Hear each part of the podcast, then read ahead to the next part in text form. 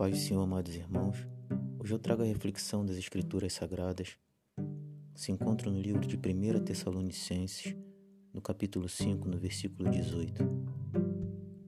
Em tudo dai graças, porque esta é a vontade de Deus em Cristo Jesus para convosco. Geralmente damos graças a Deus somente quando recebemos algo positivo. Uma boa notícia sempre é bem-vinda quando recebemos uma vaga de emprego, uma promoção de trabalho, um ministério levantado, quando temos a oportunidade de comprar um imóvel ou um automóvel, quando vamos a uma loja e podemos comprar roupas, calçados ou até mesmo quando ganhamos presentes.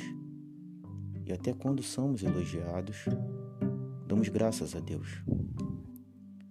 E é claro que temos que dar graças a Deus quando essas coisas acontecem conosco.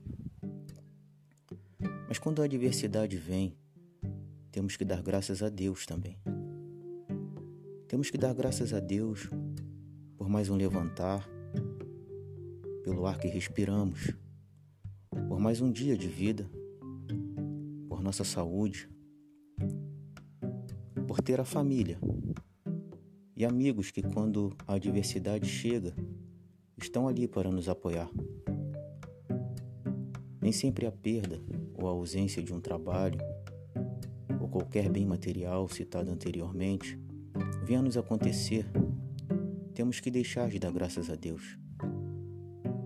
Na verdade, temos que entender que temos uma dívida impagável.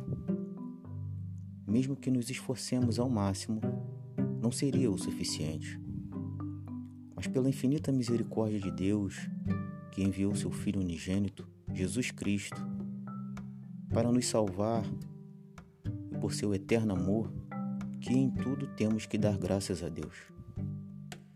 Aos olhos humanos, a vontade de Deus, na maioria das vezes, não é a nossa vontade, mas Deus é o Criador e nós somos a criatura.